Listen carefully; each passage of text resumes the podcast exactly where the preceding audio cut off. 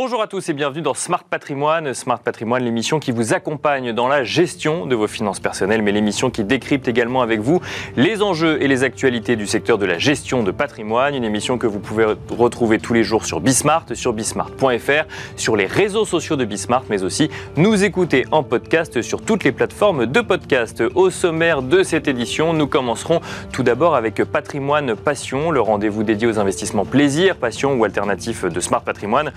L'occurrence, nous, nous, demanderons dans un instant comment investir dans les bijoux, si tant est que l'on puisse qualifier l'achat de bijoux comme un investissement. Nous en parlerons dans un instant avec Philippine Dupré-Latour, directeur général expert euh, au sein du département bijoux et perles fines de la maison Agut. Nous enchaînerons ensuite avec Enjeu patrimoine, un enjeu patrimoine consacré à la préparation de sa retraite, à la constitution d'une épargne retraite.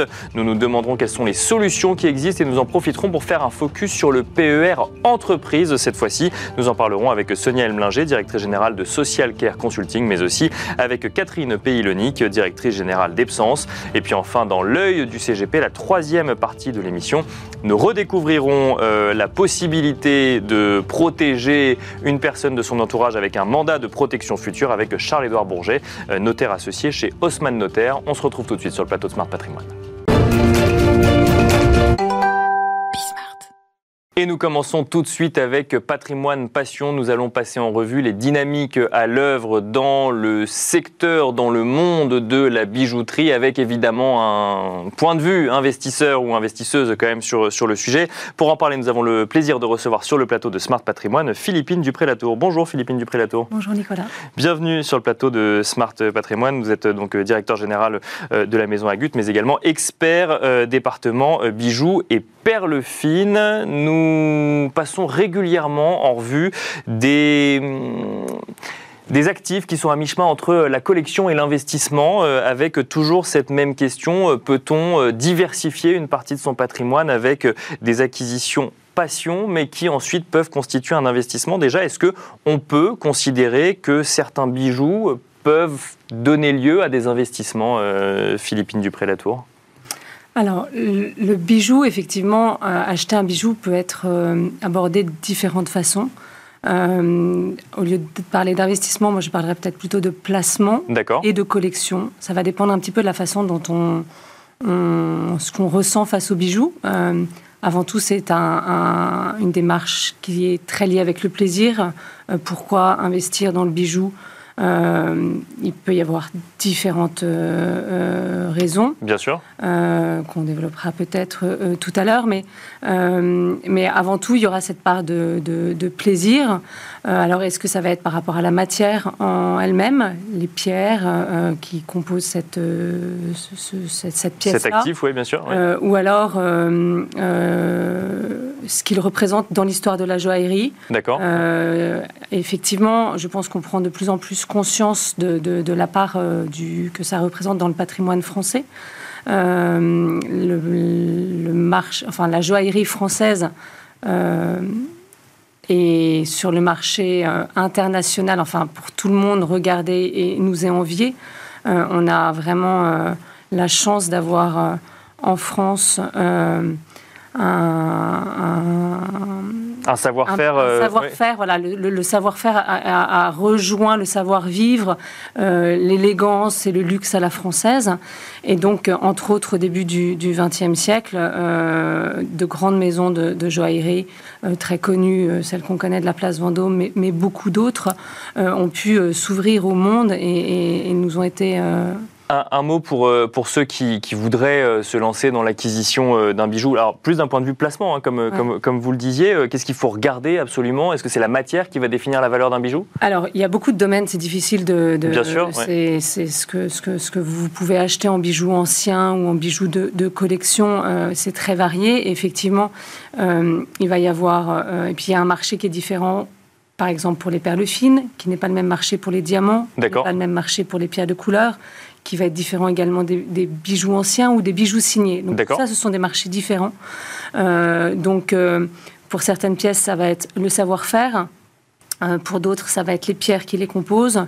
pour d'autres, ce qu'ils représentent dans l'histoire de la joaillerie. D'accord. il y a différentes façons d'aborder ça. Et Quand on parle d'histoire de la joaillerie, pardon, on parle de quoi de, Comme des courants artistiques finalement, mais propres euh, à bah, l'histoire de la joaillerie Oui, parce qu'en fait, la, joaillerie a évolué avec le temps euh, par rapport aux modes.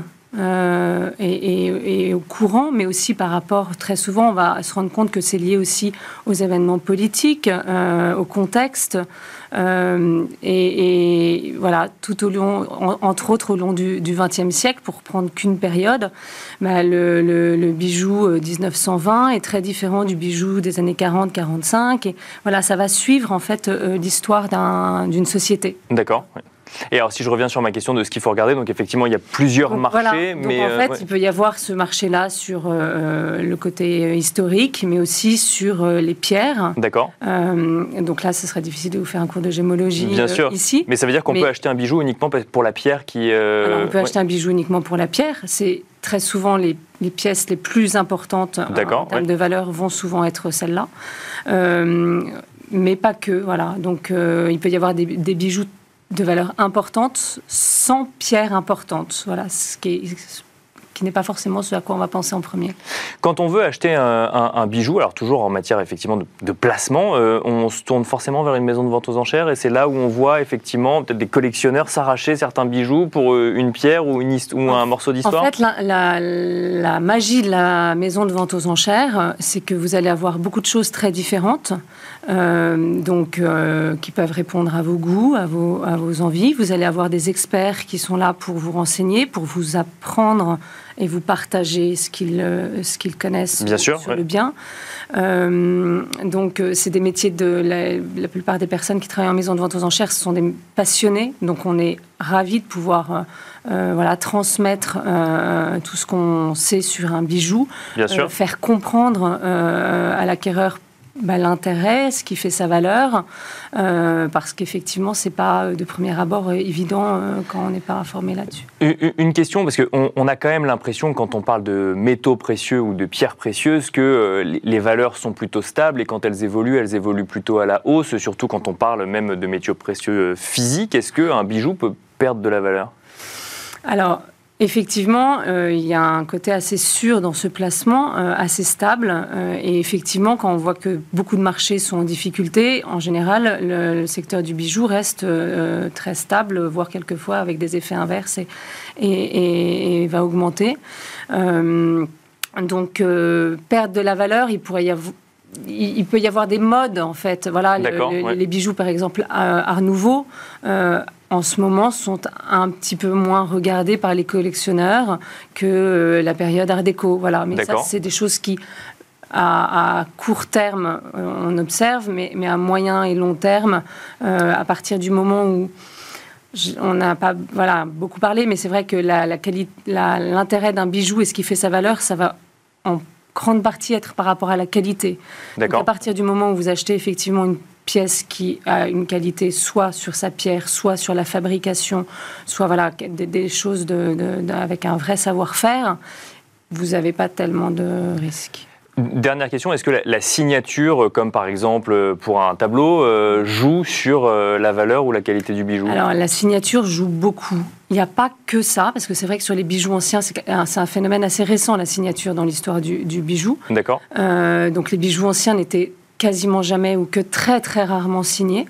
Voilà, c'est vraiment quelque chose euh, euh, qui, qui, s'est beaucoup répandu au XXe siècle. Voilà, donc euh, sur les bijoux anciens déjà on a on a rarement des signatures. Quelquefois on va réussir à authentifier par rapport à des poinçons. Voilà. mais en fait pourquoi est-ce qu'on se rattache à la signature? C'est parce que derrière, il y a une qualité, il y a un courant, il y a un style. D'accord. Voilà, donc c'est sur ces pièces-là de cette époque-là, oui, c'est très important. Euh, c'est important aussi parce que le marché maintenant, il est très international. Donc pour des acheteurs qui sont à l'autre bout du monde, qui peuvent pas forcément voir la pièce, mais qui veulent, parce que le monde entier veut des bijoux français. Euh, bah, le fait que ce soit signé, c'est pour eux un gage de qualité qui est un peu rassurant. Donc euh, oui, la signature est importante. Merci beaucoup euh, Philippine Dupré-Latour de nous avoir accompagnés euh, dans Smart Patrimoine. Je rappelle que vous êtes directeur général de la Maison Agut, mais aussi expert au sein du département bijoux et perles fines. Merci beaucoup. Merci beaucoup. Merci à vous de nous avoir suivis. On se retrouve tout de suite dans Enjeu Patrimoine. Et nous enchaînons avec euh, Enjeu patrimoine. Nous allons euh, continuer à explorer euh, ensemble les différentes façons de préparer sa retraite, ou en tout cas les différentes questions à se poser pour préparer sa retraite. Pour en parler, nous, avons le plaisir de recevoir sur le plateau de Smart Patrimoine Catherine Paylonic. Tout d'abord, bonjour Catherine Paylonic. Bonjour. Vous êtes directrice générale d'Epsens et dans un instant ensemble, nous ferons un focus sur le PER entreprise, puisqu'on parle souvent du PER dans cette émission, mais au global, du PER individuel aussi. Mais nous allons faire un focus aujourd'hui sur ce PER entreprise avant de parler d'autres euh, manières de préparer sa retraite avec vous. Mais juste avant, nous avons le plaisir d'accueillir également Sonia Elmlinger. Bonjour Sonia Elmlinger. Bonjour Nicolas. Bienvenue sur le plateau de Smart Patrimoine. Vous êtes directrice générale de Social Care Consulting. On va commencer avec vous, Sonia Elmlinger. Le sujet de la préparation à la retraite est revenu sur le devant de la scène euh, depuis la réforme des retraites qui a euh, beaucoup fait parler, hein, si, si, on, si, on, peut le dire ainsi, en France, et qui aura au moins eu pour mérite de questionner un petit peu tout le monde sur la manière dont ils ou elles préparaient leur retraite. Est-ce que vous constatez aujourd'hui que c'est un sujet qui est peut-être plus traité qu'il y a quelques années euh, en lien avec la réforme? Oui, tout à fait. Il y a eu euh, tellement de communication. Euh, bon, il y a eu aussi des, plein d'événements au niveau de la réforme des retraites. Donc, ça a favorisé le, le questionnement. Euh, des, clients. Bien sûr. Euh, moi, j'ai 40, 50, euh, qu'est-ce que je vais avoir à la retraite Donc, forcément, on a eu vraiment beaucoup de questionnements. Et puis après, il y a, il y a la réforme, il y a eu un allongement de la Bien sûr, Il y a eu aussi le passage de 62 à 64.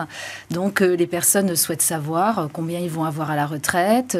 est-ce que leur carrière, si elle a été coupée, est-ce qu'ils vont avoir des décotes ou est-ce qu'il va falloir par la suite faire des cumuls emploi-retraite. Enfin, il y a beaucoup, beaucoup de questionnements. Oui, et puis, alors, sans, revenir sur le côté euh, politique, comme il y a eu beaucoup de choses annoncées sur lesquelles on est revenu ou, ou autre, il est peut-être parfois un petit peu difficile de se positionner sur euh, comment concrètement je vais pouvoir organiser ma retraite. Qu'est-ce qu'on fait dans ces cas-là? On fait un bilan, on regarde un petit peu à date. Euh, les années durant lesquelles on a travaillé, ce en quoi on peut avoir droit en compensation, et ce que dit la loi à l'heure actuelle, même si ça peut évoluer dans les années qui viennent? Euh, l'idéal, c'est de faire un bilan, une étude retraite. D'accord. Donc d'abord, on va vérifier euh, toute la carrière euh, en, globalité, voir s'il y a des erreurs. S'il y a des erreurs, les corriger le plus vite possible. Parce que c'est assez compliqué malgré tout. Si vous avez travaillé à l'étranger, qu'il faut aller récupérer des trimestres ou même aller faire de la spéléologie dans votre cave pour retrouver Bien sûr, des documents. Les stages, les alternances. Les stages, le service les, les, erreurs, ce seraient des erreurs au niveau de ce qui est enregistré déjà au niveau des caisses de retraite. D'accord. D'accord. Donc d'abord, on fait la vérification. Après, on fait éventuellement le recalcul. On va calculer la date de départ à la retraite en l'optimisant au maximum. Si vous partez à 63, 64, 65, 66, 67 à taux plein, quel, quel, sera le montant de votre retraite? Et ensuite, ben, on va essayer de trouver des solutions pour optimiser. Donc ça peut être des solutions type rachat de trimestre ou effectivement, ça sera peut-être intéressant de faire du cumul emploi-retraite. Vous avez travaillé 5 ans euh, au Brésil, il va falloir aller récupérer parce qu'il y a une convention entre le Brésil et la France, donc vous allez pouvoir reprendre ces trimestres et euh, donc faire une, carrière complète, même si les cotisations ne euh, seront pas évidemment euh, prises en compte, puisque Bien sûr, ça, a été, ça, a été, cotisé au Brésil. Mais en tous les cas, on pourra rajouter des trimestres. Et puis ensuite, bah, ça peut être également de la retraite complémentaire, comme les PER, l'assurance vie, l'immobilier, parce qu'on va s'apercevoir que ça va être une peau de chagrin. Bah, justement, avant de faire un focus peut-être sur, sur le PER entreprise, il y a beaucoup de mauvaises surprises quand on fait le bilan de sa retraite, de personnes qui anticipaient peut-être avoir un meilleur niveau de vie à la retraite et qui se rendent compte que euh, bah, va falloir compenser quelque part Toujours. Toujours, oui. À 100%. D'accord, oui, Les gens surestiment euh, ce qu'ils euh, ce qu'ils pensent avoir parce qu'effectivement, bah, euh, les dernières années, ils ont plutôt bien cotisé et ils pensent, là j'étais encore vendredi avec un avocat, il me disait mais j'ai regardé mon relevé, je vais avoir même pas 3000 euros. Donc il était complètement paniqué. Et, on a une idée de la, de la proportion entre, sur, une base 100 de, de ce qu'on a réellement à la retraite? Autour de 30%. 30% de son revenu, ah, euh, dernier revenu de son dernier revenu, c'est son revenu à la retraite. Dans les, euh, dans les bons cas. Vaut mieux donc cotiser sur un PER entreprise, Catherine Paylonic. tout à fait, tout à fait. Vous ne croyez pas si bien dit. Alors, le PER, on en parle beaucoup. Ça fait 4 ans qu'il existe, depuis la loi Pacte, si je ne dis pas de bêtises. Il permet il, est assez similaire à un contrat d'assurance vie, même s'il n'est pas tout à fait euh, pareil. Euh, la loi Pacte a permis. Alors, il existait avant, bien sûr, en tout cas, les solutions existaient avant, mais euh, la grande nouveauté, par exemple, du PER a été la possibilité de sortir en rente ou en capital. On parle beaucoup dans cette émission du PER individuel, mais il existe également un PER entreprise. Alors, expliquez-nous quelle est sa différence à ce PER entreprise? Alors, le PER collectif, bah, comme son nom l'indique, ce sont les salariés qui en bénéficient, donc pas tous les Français, hein, encore faut-il être salarié et être dans une entreprise qui a mis en place des dispositifs d'épargne salariale. Vous n'êtes pas sans savoir qu'aujourd'hui, la plupart des grands groupes, euh, de ce qu'on appelle les entreprises de taille intermédiaire et même les grosses PME ont quasiment toutes des dispositifs d'épargne salariale. Et vous n'êtes pas sans savoir non plus que nous attendons incessamment sous peu euh, la promulgation de la fameuse loi dite de partage de la valeur, Bien sûr, euh, qui fera en sorte que, et là je résume extrêmement de, de, façon très, très forte le, le propos, euh, qui fera en sorte que les entreprises de 10 à 50 salariés soient dotées d'au moins l'un des quatre dispositifs, qui est soit une prime de partage de la valeur, ce qu'on appelle la PPV, soit d'une participation, soit d'un intéressement, soit d'un abondement. Donc l'un de ces quatre dispositifs sera obligatoire pour ces entreprises de 10 à 50 salariés. Ce qui fait que euh, le but, c'est d'embarquer euh, ces entreprises, puisqu'il faut savoir qu'on est à moins de 20% d'entreprises de moins de 50 salariés, Bien au moins un dispositif d'épargne salariale, y compris euh, la retraite. Alors effectivement, je vous corrige, euh, ce n'est pas la loi Pacte qui a mis en place le, père PER, le père collectif, donc pour la retraite, euh, ça existait déjà.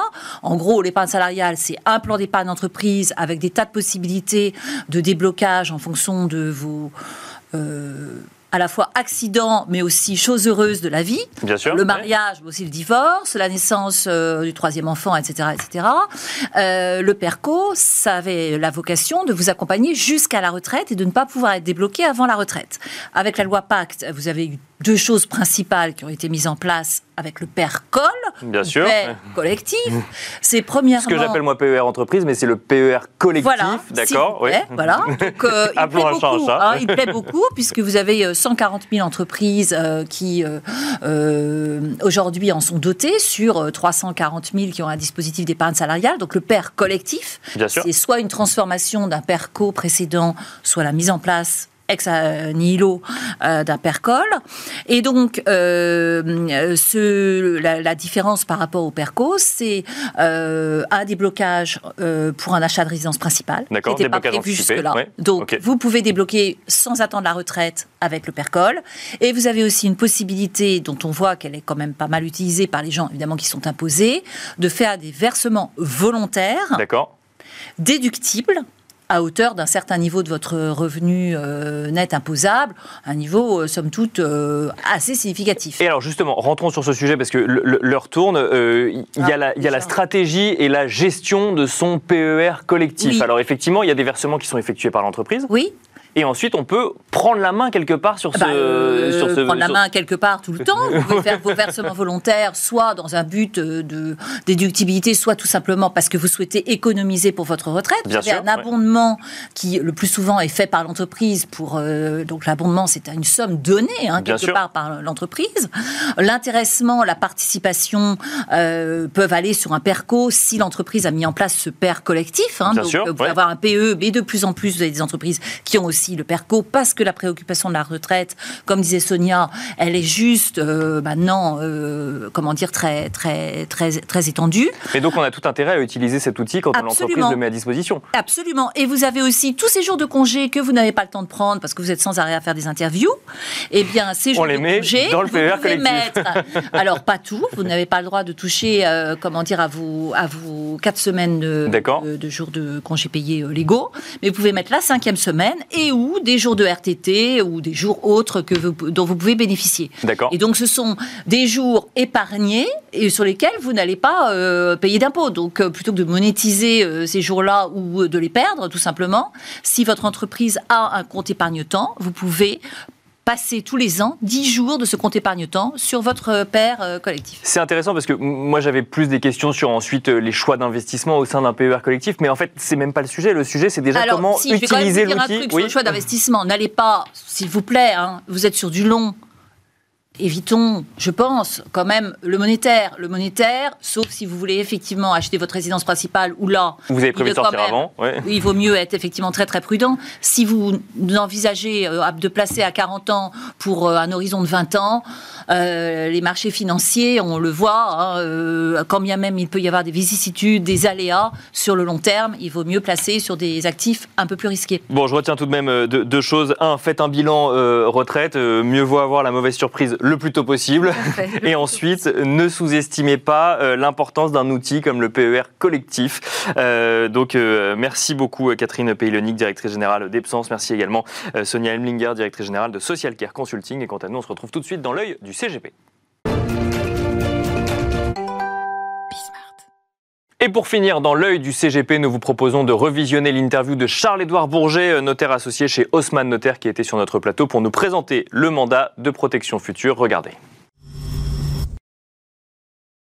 Alors le mandat de protection future, c'est le contrat par lequel vous allez désigner la personne le mandataire, qui s'occupera de vos intérêts, de votre patrimoine, d'où euh, peut-être l'œil du CGP, mais pas uniquement de votre patrimoine, également de votre vie, euh, si vous n'êtes plus en état de pourvoir euh, à vos besoins et d'exprimer votre volonté.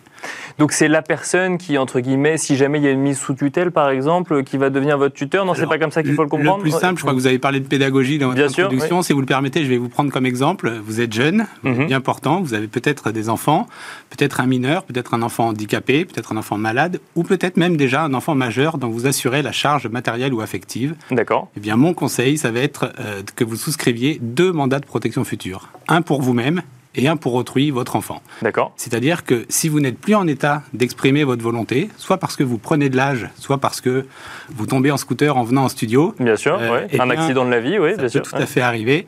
Eh bien, votre mandataire euh, exprimera votre volonté suivant le mandat que vous avez émis. C'est-à-dire que vous allez définir dans le mandat un maximum de points sur lesquels il pourra agir à votre place ou à vos côtés pour que votre volonté soit respectée. Il s'agit de protéger votre vie, mais aussi votre patrimoine. Ça, c'est dans le cas d'un contrat qui concerne la personne qui l'a signé, mais ça peut aussi marcher pour autrui si jamais on est soi-même tuteur de quelqu'un, c'est ça? Même si vous n'êtes pas tuteur, vous êtes le parent d'un enfant qui ne sera pas en état d'exprimer sa volonté. Vous savez dès aujourd'hui que votre enfant ne sera pas en état d'exprimer sa volonté quand il sera majeur. Eh bien, vous dites, si moi je ne peux plus prendre soin de lui, si moi je ne peux plus gérer son patrimoine, je demande que ce soit un tel ou un tel qui le fasse. Et l'intérêt, c'est que plus vous aurez mis d'options euh, et de, de direction dans votre mandat, plus votre volonté sera respectée. Il se déclenche Très simplement, vous avez un accident où vous, êtes, vous devenez âgé, la personne que vous avez désignée pour être le mandataire fait constater votre état par un médecin, et le mandat prend ses effets tout de suite. Donc il y a quand même une, une visite médicale qui détermine qu'on n'est plus en mesure de prendre les décisions de manière éclairée, c'est ça oui. Tout à fait. Pour autant, vous ne perdez pas votre capacité juridique. Vous pouvez simplement avoir une, euh, une euh, incapacité partielle ou alors vous avez euh, votre volonté mais vous n'arrivez pas clairement à l'exprimer, eh bien le juge, euh, pas le juge, justement le médecin, c'est ça qui est plus simple, le médecin va décider que votre mandataire pourra agir à votre place. Que se passe-t-il? Alors, je prends le pire des scénarios. Si jamais je ne suis pas d'accord avec le ou la décision prise par le ou la mandataire Alors, le, mandataire est évidemment fait l'objet d'un contrôle. D'accord. Si le mandat a été donné par acte authentique, par acte notarié, mhm. le contrôle se fait annuellement par le notaire. Nous nous assurons de la bonne gestion, un compte de gestion avec les, les dépenses et euh, les recettes. Nous nous assurons que la réglementation est respectée. Votre mandataire ne peut pas vendre votre résidence principale. Il ne peut pas vendre les meubles qui sont dedans. Il ne peut pas se porter acquéreur de biens que vous vendriez. Et donc, nous nous assurons de ça. Si ça n'est pas le cas, nous saisissons le tribunal pour que sa responsabilité soit engagée. Vous mentionnez notamment les, directions qu'on peut mettre dans un contrat comme celui-là, ou les options. Ça veut dire qu'on peut encadrer euh, le, champ des possibles euh, qui sera ensuite laissé euh, au mandataire Exactement. Si vous faites un mandat sous sein privé, vous pouvez agir de manière à ce que votre mandataire puisse faire des actes d'administration ou de gestion, qui pourra vendre une petite partie de votre patrimoine, mais très simplement pour subvenir à vos besoins. Si vous faites un acte authentique, il pourra faire des actes de disposition plus larges, sauf la résidence principale et les résidences secondaires. Mais on peut dire, par exemple, qu'il pourra arbitrer vos assurances vie pour que vous puissiez avoir les moyens de rester dans votre domicile. Est-ce que c'est différent d'une mise sous tutelle ou curatelle, comme j'en donnais l'exemple tout à l'heure? Alors oui, d'abord c'est plus rapide, parce que c'est euh, simplement une décision médicale. C'est plus léger, puisque vous ne perdez pas, vous, votre capacité juridique. Et si, euh, après votre accident de moto ou euh, malgré votre âge, vous retrouvez la capacité de vous exprimer, eh bien, le mandat prendra fin automatiquement. Voilà, donc c'était Charles-Édouard euh, Bourget, notaire associé chez Haussmann Notaire, qui nous présentait le mandat de protection future. Et quant à nous, on se retrouve très vite sur Bismart.